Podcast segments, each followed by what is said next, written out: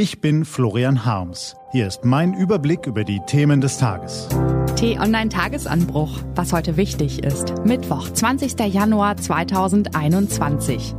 Merkels Stern sinkt, Bidens steigt und Trump fliegt ab. Gelesen von Ivi Strübing.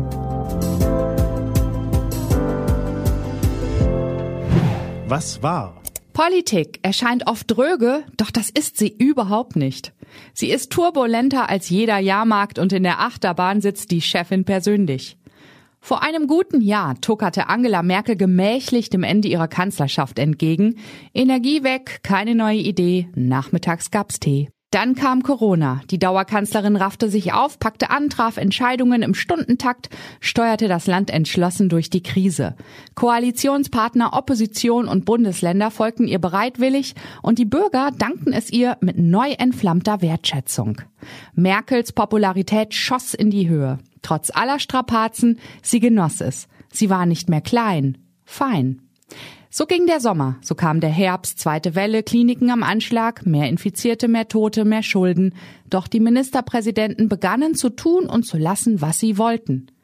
In den Runden mit der Kanzlerin sagten sie Ja und Amen zu schärferen Regeln, doch kaum zu Hause angekommen, machten sie sich locker. Ausnahmen hier, Wegschauen da, wird schon nicht so schlimm werden. Nun haben wir Winter. Nun haben wir mehr als 48.000 Tote und gefährliche Virusmutationen. Nun bräuchte es eine Kanzlerin, die Kraft ihres Amtes und ihrer Persönlichkeit die Länderchefs auf Linie bringt.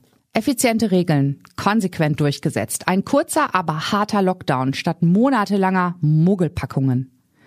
Doch Merkels Autorität ist im Sinkflug. In der Bevölkerung genießt die Kanzlerin immer noch große Unterstützung, in der Spitzenpolitik wird es einsamer um sie. Seit Monaten versucht sie scharfe Regeln gegen das Virus durchzusetzen, aber es hilft alles nichts. Sie kann sich nicht durchsetzen. Die SPD hat in den Wahlkampfmodus geschaltet, die Ministerpräsidenten beschwören vor den Kameras unisono die Virusgefahr und kochen abseits der Kameras ihr eigenes Süppchen. Das kann man richtig oder falsch finden, aber eine Strategie ist es nicht. Statt eines konsequenten Aktionsplans hat die Bund-Länder-Runde gestern Abend immerhin eine maßvolle Verstärkung der bisherigen Corona-Regeln beschlossen. Der Light-Lockdown wird zum Medium-Lockdown. Die aktuellen Einschränkungen gelten weiter, aber erstmal nur bis Mitte Februar. Die Ausgangssperre ist vom Tisch. Merkels Wunsch, dass jeder Bürger sich nur noch mit einer einzigen Person außerhalb seines Haushalts treffen darf, wurde abgelehnt. Schulen und Kitas bleiben grundsätzlich geschlossen, die Länder können aber nach Belieben Ausnahmen zulassen.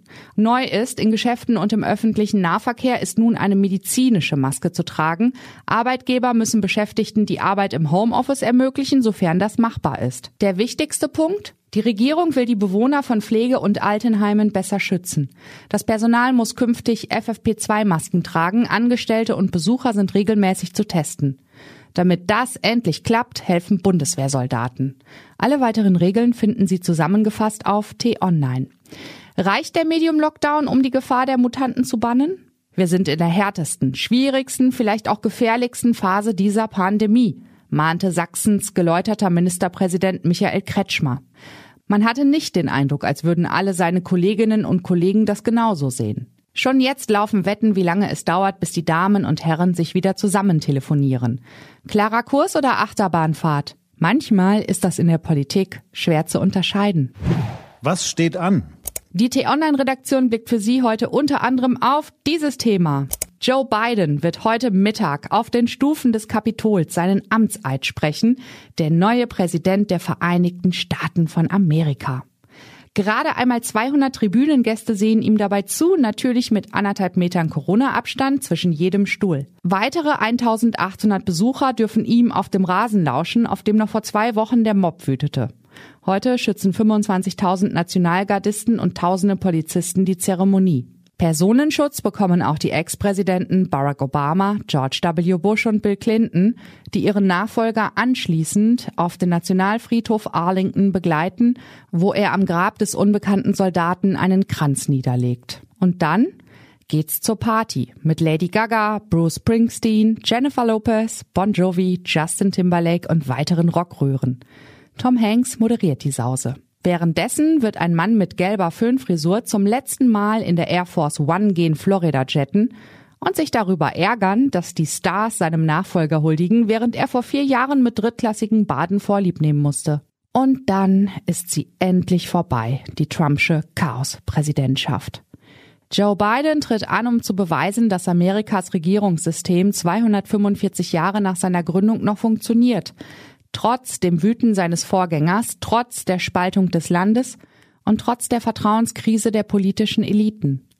Die erste Hürde ist das Milliardenpaket gegen die Corona-Schäden, das er schnell durch den Kongress boxen will. Joe Biden muss jetzt zeigen, dass der Präsident der Vereinten Staaten von Amerika kein Idiot und kein Krimineller ist, sondern ein integrer, empathischer und führungsstarker Staatsmann. In normalen Zeiten wäre das keine allzu schwere Aufgabe, aber die Post-Trump-Zeiten sind nicht normal. Deshalb wird der mächtigste Mann der Welt mit seinen 78 Jahren nun sehr hart arbeiten müssen. Hoffen wir, dass ihm wenigstens einiges gelingt. Diese und andere Nachrichten, Analysen, Interviews und Kolumnen gibt's den ganzen Tag auf t-online.de. Das war der T-Online Tagesanbruch vom 20. Januar 2021, produziert vom Online-Radio- und Podcast-Anbieter Detektor FM. Den Podcast gibt's auch auf Spotify. Einfach nach Tagesanbruch suchen und folgen. Ich wünsche Ihnen einen frohen Tag. Ihr Florian Harms.